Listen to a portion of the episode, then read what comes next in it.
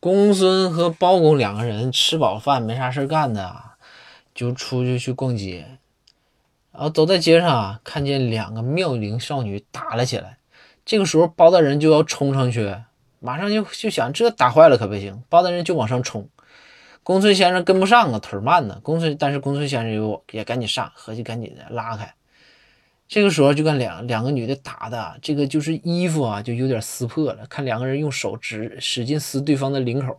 这个时候包大人啪嗒一下就停下来了，然后呢，一把呢又把公孙给搂住了。公孙就说：“说大人大人，这怎么了？怎么又停下来了？咱赶紧把他拉开呀！”包大人眼睛直直的盯在前面，默默的跟公孙说：“我突然觉着人家生气了，好好发泄一下也好。”看会儿，看会儿。